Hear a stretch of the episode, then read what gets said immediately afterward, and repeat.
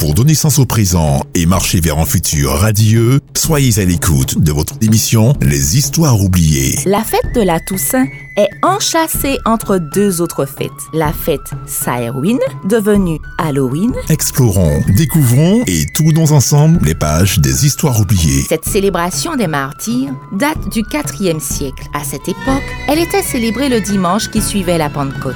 Les Histoires oubliées. Rendez-vous avec Michaela à ne pas manquer le samedi à 13h45 sur Espérance FM.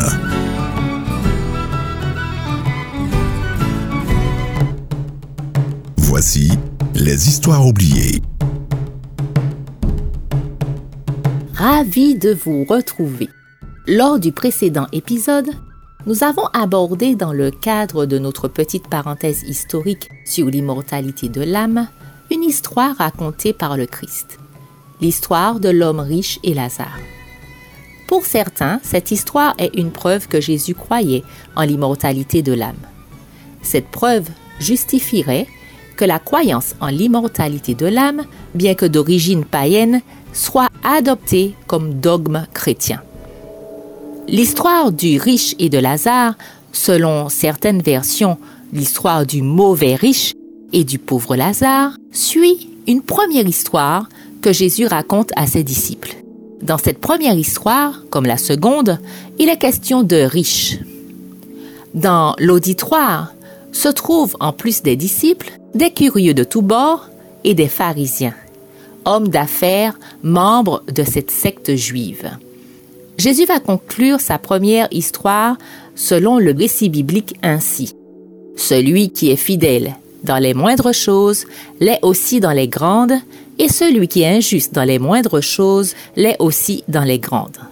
Si donc vous n'avez pas été fidèle dans les richesses injustes, qui vous confiera les véritables? Et si vous n'avez pas été fidèle dans ce qui est à autrui, qui vous donnera ce qui est à vous? Nul serviteur ne peut servir deux maîtres, car ou il haïra l'un et aimera l'autre, ou il s'attachera à l'un et méprisera l'autre. Vous ne pouvez servir Dieu et Mammon. Les pharisiens qui étaient avares écoutaient aussi tout cela et ils se moquaient de lui. Jésus leur dit, Vous, vous cherchez à paraître juste devant les hommes, mais Dieu connaît vos cœurs, car ce qui est élevé parmi les hommes est une abomination devant Dieu. Suite à la réaction des pharisiens et après quelques recommandations, Jésus va raconter l'histoire du mauvais riche et du pauvre Lazare. Il y avait un homme riche qui était vêtu de pourpre et de fin lin et qui chaque jour menait joyeuse et brillante vie. Un pauvre, nommé Lazare, était couché à sa porte, couvert d'ulcères et désireux de se rassasier des miettes qui tombaient de la table du riche. Et même les chiens venaient encore lécher ses ulcères. L'aumône, l'aumône. Comment oses-tu me toucher? Tu veux que je sois aussi sale que toi? Je ne devrais même pas te permettre de mendier à ma porte. Pardonne-moi, Seigneur. Pardonne-moi, je n'ai pas mangé depuis des jours. Je me demandais si je pourrais avoir un peu des miettes qui tombent de ta table. Des miettes qui tombent de ma table. Mais alors, que mangeront les chiens? Mes affaires m'attendent. Le pauvre mourut, et il fut porté par les anges dans le sein d'Abraham. Le riche mourut aussi, et il fut enseveli. Dans le séjour des morts, il leva les yeux, et tandis qu'il était en proie au tourment, il vit de loin Abraham et Lazare dans son sein. Il s'écria, Père Abraham, aie pitié de moi, et envoie Lazare pour qu'il trempe le bout de son doigt dans l'eau et me rafraîchisse la langue, car je souffre cruellement dans cette flamme. Abraham répondit, Mon enfant, souviens-toi que tu as reçu tes biens pendant ta vie, et que Lazare a eu les maux pendant la sienne. Maintenant, il est ici consolé, et toi, tu souffres. D'ailleurs, il y a entre nous et vous un grand abîme, afin que ceux qui voudraient passer d'ici vers vous ou de là vers nous ne puisse le faire. Le riche dit, Je te prie donc, Père Abraham, d'envoyer Lazare dans la maison de mon Père, car j'ai cinq frères. C'est pour qu'il leur atteste ces choses, afin qu'ils ne viennent pas aussi dans ce lieu de tourment. Abraham répondit, Ils ont Moïse et les prophètes, qu'ils les écoutent.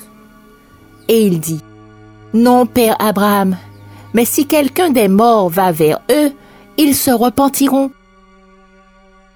Et Abraham lui dit, S'ils n'écoutent pas Moïse et les prophètes, ils ne se laisseront pas persuader quand même quelqu'un des morts ressusciterait.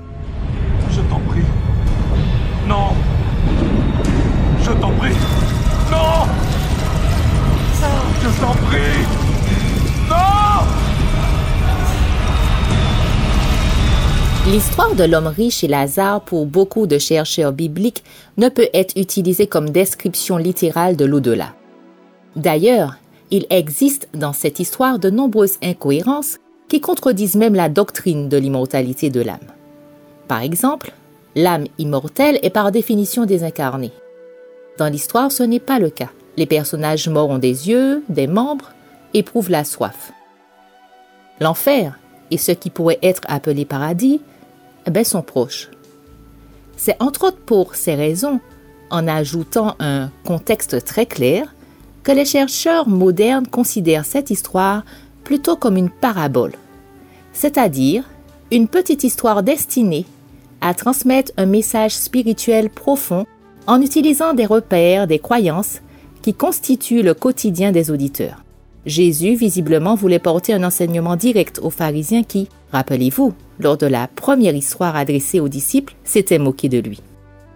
Le théologien américain baptiste George Eldon Lade, concernant cette histoire, écrit dans Eschatology, The New Bible Dictionary, donc il écrit, je le cite, Une parabole qui se servait de la pensée juive de l'époque et qui ne vise pas à enseigner quoi que ce soit sur l'état des morts. Fin de citation. La notion d'enfer brûlant était une croyance gréco-romaine de l'époque. Soulignons que les Romains à l'époque du Christ tenaient assujetti le peuple juif.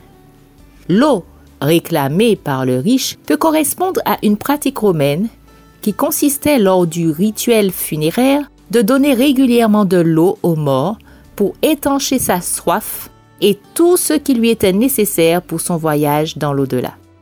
Autre élément, le sein d'Abraham, qui est une croyance traditionnelle juive. Le sein d'Abraham représente les justes morts. La parabole présenterait donc le contraste entre les riches, qui n'ont pas pris Dieu comme appui, et les pauvres qui ont mis en Dieu leur confiance. La situation sociale, la notoriété, l'argent, le pouvoir ici-bas ne seraient pas des critères qui détermineraient la récompense future. Le Christ faisait comprendre notamment aux pharisiens que le temps viendrait où leurs positions respectives seraient inversées.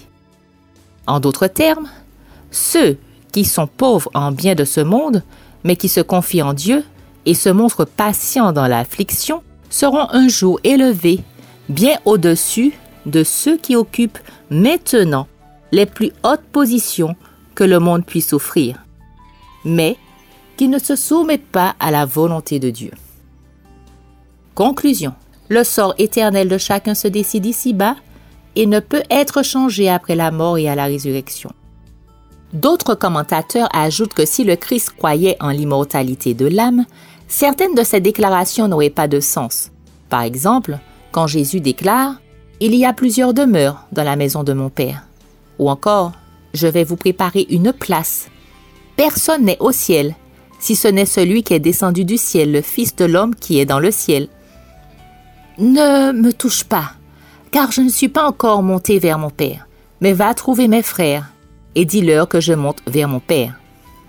L'enseignement du récit biblique de l'Ancien au Nouveau Testament serait celui d'une âme mortelle, que la mort est un sommeil, qu'après la résurrection, la vie éternelle est pour l'âme qui se serait endormie en Christ, la mort éternelle pour l'âme qui aurait refusé Christ. L'apôtre Paul l'exprime ainsi. Or, si l'on prêche que Christ est ressuscité des morts, comment quelques-uns parmi vous disent-ils qu'il n'y a point de résurrection des morts? S'il n'y a point de résurrection des morts, Christ non plus n'est pas ressuscité. Et si Christ n'est pas ressuscité, notre prédication est donc vaine et votre foi aussi est vaine. Le dernier ennemi qui sera détruit, c'est la mort.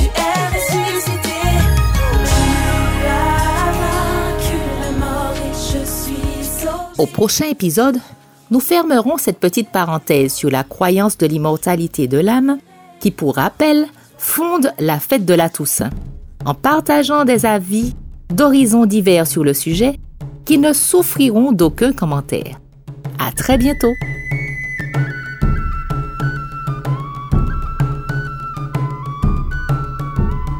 C'était Les Histoires oubliées.